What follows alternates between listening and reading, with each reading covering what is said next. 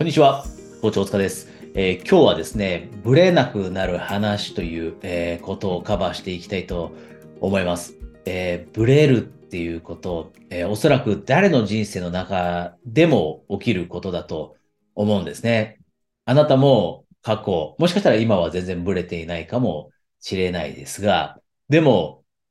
え過去、どこに進んでいこうかという方向性が見えなくなってしまったり、またはよくあるのが、周りに影響されて、えー、本来自分が進むべきではないような道に進みそうになってしまったりと。まあ、ソーシャルメディアだったりっ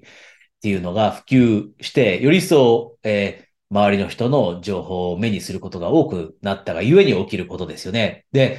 ブレるっていうのがものすごくコーチングで、えー、対処するべき項目として出てくるので、あえてこの、えー、セッションの中でですね、えー、あなたにもえ今日、えー、4つ人を満足させるものっ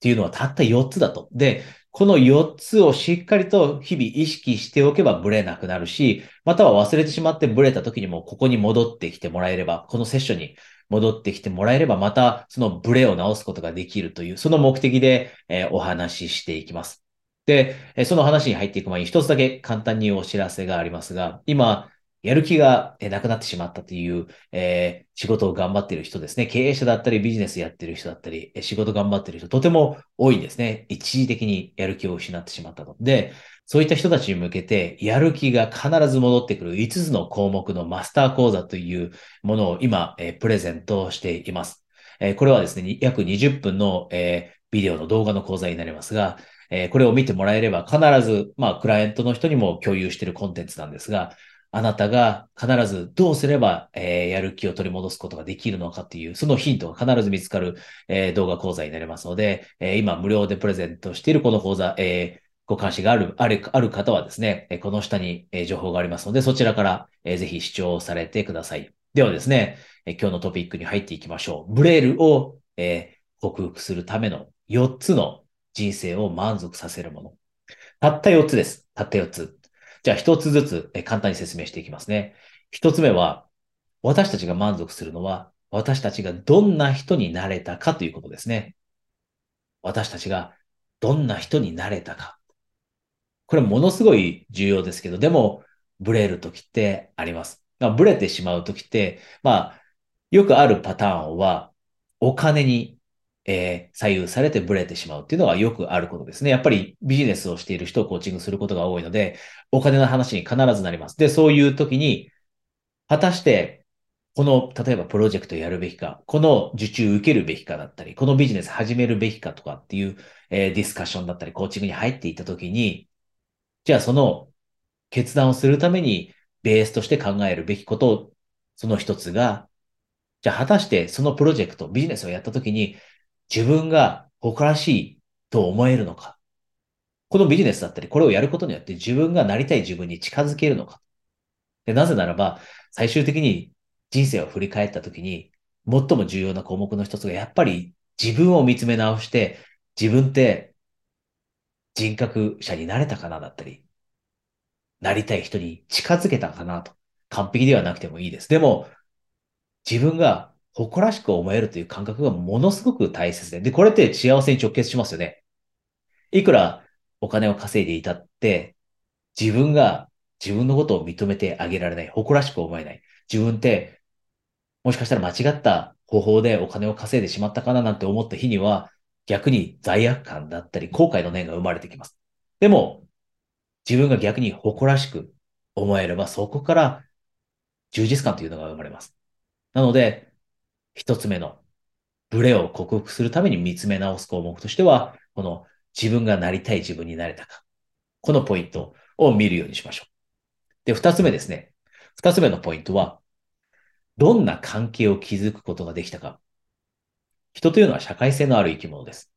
社会性のある生き物。なので、たとえ仕事をいくら頑張って、例えば、えー、一人で仕事、頑張って頑張って這い上がってだったり、一人で頑張ってビジネスを大きくしたりとかっていうふうにしても、人との関わりを楽しめなかったり、人といい関係を築けなければ、それは充実感にはつながらないというのはもう誰もが気づいていることですよね。で、よく言うのが、自分一人で生きるよりも、例えば好きな人を見つけて、その人と生きる方が痛みも和らげることができる。辛い時は、その辛さを分散することもできるし、喜びを増幅することができるって言いますよね。だからこそ、よく恋愛ってやった方がいいですか？と恋愛チャレンジした方がいいですか？と言われた時に必ずイエスと答えます。なぜなら、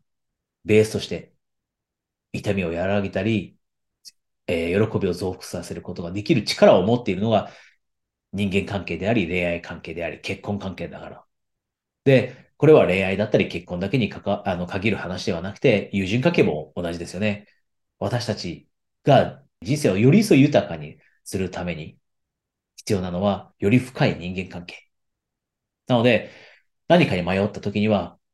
これって自分の人間関係に悪い影響を与えないかなと。例えば、よくあるのが、新しいビジネスを始めて、ものすごく忙しくなりそうだな。なので、このビジネス始めそう、始めるべきか悩んでいるとかっていう時に、一つの項目として必ず確認するのは、これってあなたが今大切に思っている関係にとってプラスですかマイナスですかと例えば家族。例えば好きな人。友人。同僚。部下の人だったり。自分の従業員。そういった人たちにとってもマイナスなのであれば、それってやるべきじゃないっていう判断もできるようになる。なので、ブレを解消するためには、自分の人生において人間関係の重要さというのをもう一度見つめ直すと、正しい決断もできるようになってくるし、ブレないようにもなってくると。これが二つ目ですね。で、三つ目です。三つ目は、自分が何を作ることができたか。私たちって自分の作り出すものから充実感を感じます。なので、まあよくわかるのが、人の敷いた、作り上げたレールに沿って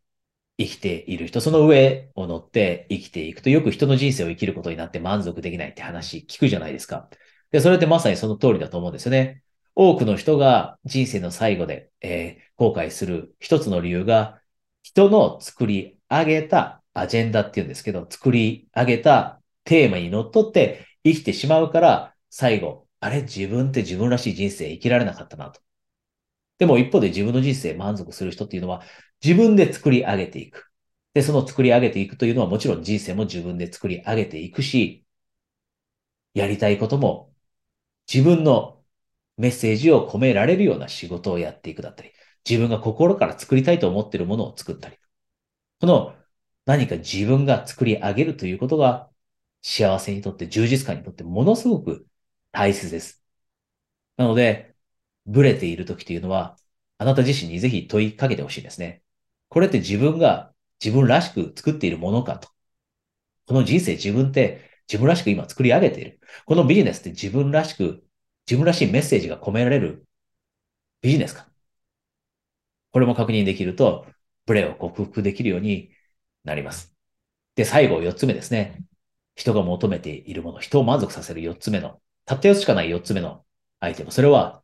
成長です。私たちはもうこれ何回も言いますが、成長を求めています。で、これ一つ目のどんな人になりたいかという、えー、点で、点とどう違うかというと、どちらかというとこの四つ目はスキルだったり知識という点です。私たちがいつも同じ知識しか持ってない。5年、10年、30年先になってもスキルも何も変わらない。そして情報も持っている知識だったりというのも何も増えなければ、それって退屈を感じます。で、そんな自分をあまり好きになれません。で、一方で、これってどんなスキルでもいいです。どんな知識だっていいです。ビジネスにつながってなくたっていいです。いろんなスキルありますよね。料理をすることだったり。他にもスポーツ上手になることかもしれませんし、手芸が上手くなることかもしれませんし、自分のパッションがこもっていること、知識だってそうです。宇宙のことをもっと知りたければ宇宙の勉強をして、歴史のことをもっと知りたければ歴史の勉強をして、知識を身につける。で、その知識を身につけたとき、スキルを身につけたとき、私たちってより一層充実感を感じます。これが人が求めているものですよね。4つ目。この4つをしっかりとカバーすれば、ブレなくなってきます。最後も、例えば最後4つ目の成長という点も、例えばビジネスで悩んだとき、こう考えるといいんですよね。このビジネスやった時に、またこの転職した時に、このビジネス始めたら自分って成長するのかな？スキルという点でちゃんと成長するのかな？知識という点でちゃんと成長するのかな？でそうやって判断すれば、自分が行きたくない方向に間違っていってしまうことがなくなってくるというふうに軸が作れるようになってくる。なので、この4つをカバーしていきましょうという話でした。たった4つです。たった4つしかない私たちが、えー、満足するための項目。ぜひ、もし今、